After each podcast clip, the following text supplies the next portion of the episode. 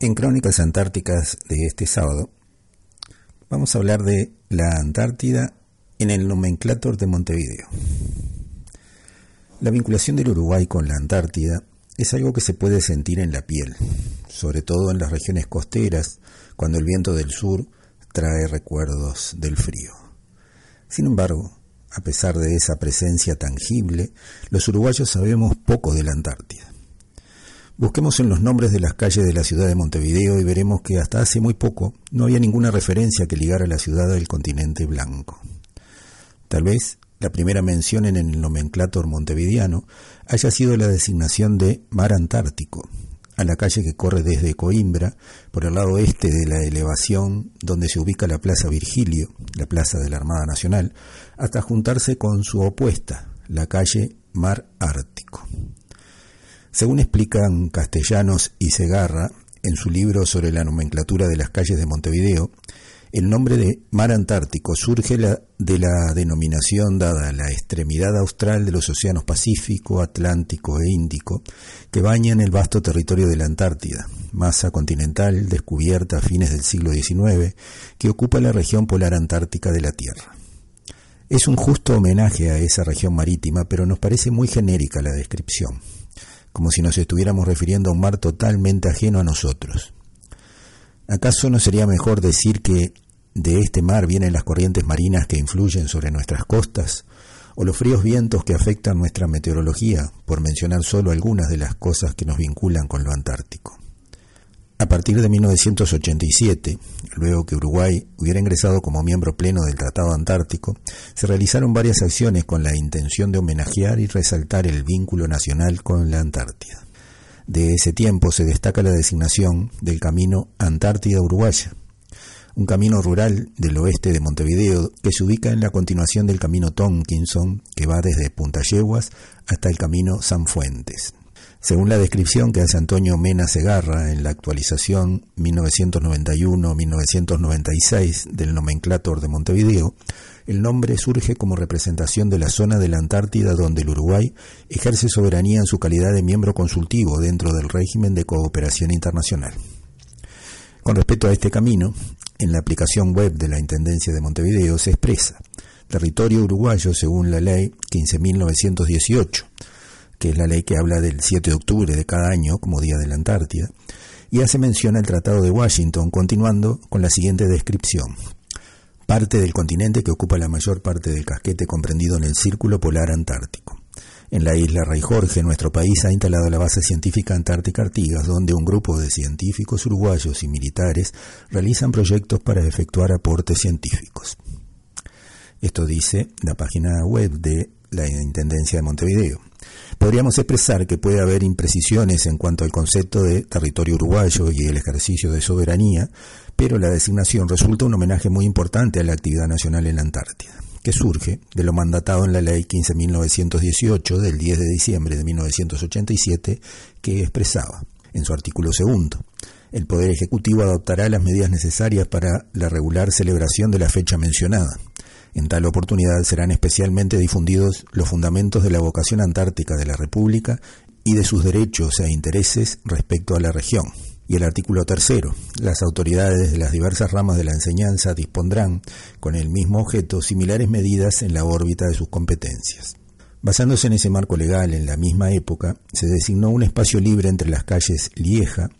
Teniente de Navío Mario Boto y doctor Alfonso Espínola, en la zona de Carrasco, con el nombre de Pioneros Antárticos Uruguayos,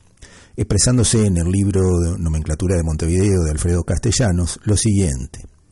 El origen de la vinculación de nuestro país a la Antártida se remonta a fines del siglo XVIII, cuando la corona española señaló al puerto de Maldonado como apostadero de la Real Compañía Marítima, dedicada a la caza de ballenas en dicha región.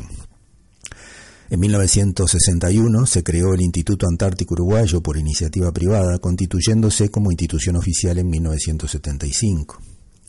En 1979 el Uruguay se integró al Tratado de Washington de 1959 como miembro adherente del órgano consultivo.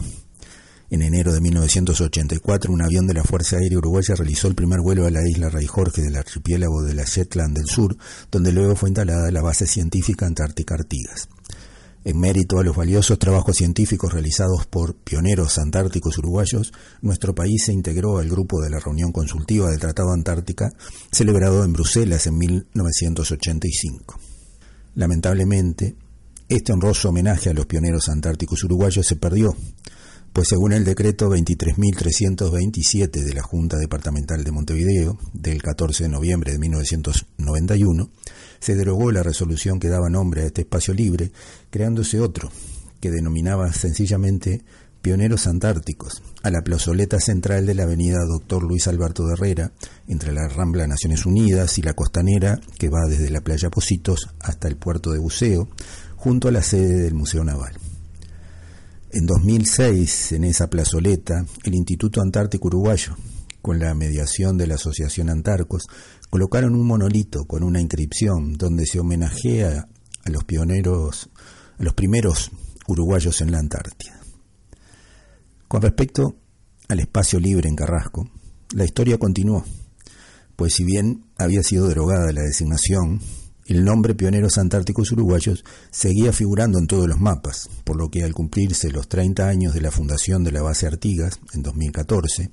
el Instituto Antártico Uruguayo inició un trámite ante la Junta Departamental solicitando para colocar allí una placa alusiva. La Junta de Montevideo, luego de acoger con beneplácito la propuesta y de comunicar la autorización para su concreción, debió rever la misma, al contratarse la derogación del nombre como habíamos contado. Eso llevó a que se revisara el expediente y luego de varios trámites se promulgó un nuevo decreto, renombrando al mismo espacio como Plaza Exploración Antártica, autorizando al Instituto Antártico Uruguayo a colocar allí un mural escultórico con una placa conmemorativa, la cual lucirá la siguiente leyenda.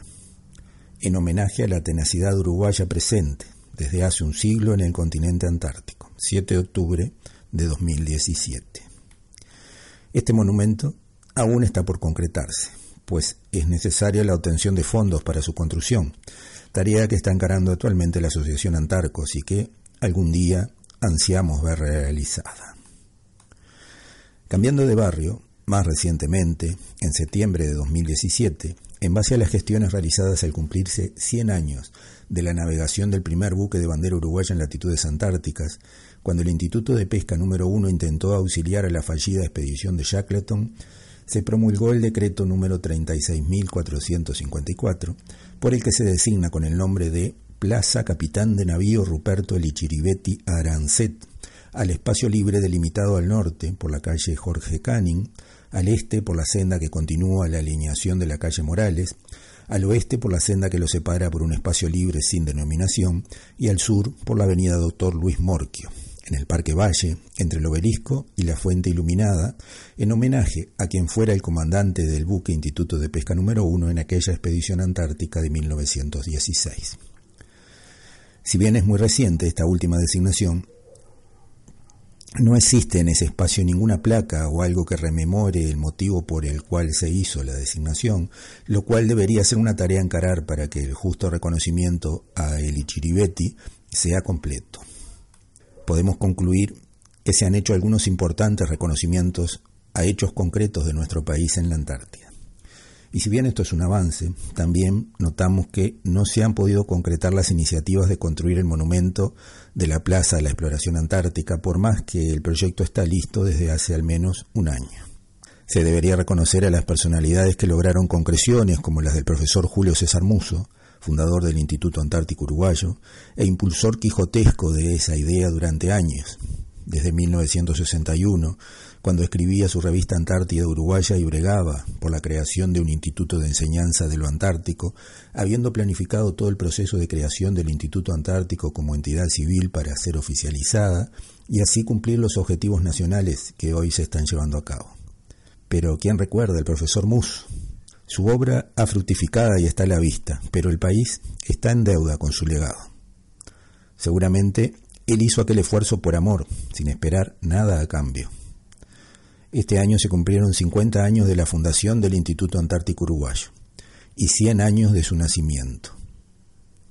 ¿No sería ya el momento de homenajearlo? Una calle, una plaza con su nombre podrían ser un tributo de la ciudad hacia uno de sus hijos que tanto hizo. ¿Sería eso posible? Y hay mucho más para conversar sobre este y otros temas, así que para saber más sobre la Antártida y su historia, los invitamos a seguirnos el sábado próximo en Crónicas Antárticas por Radio Uruguay.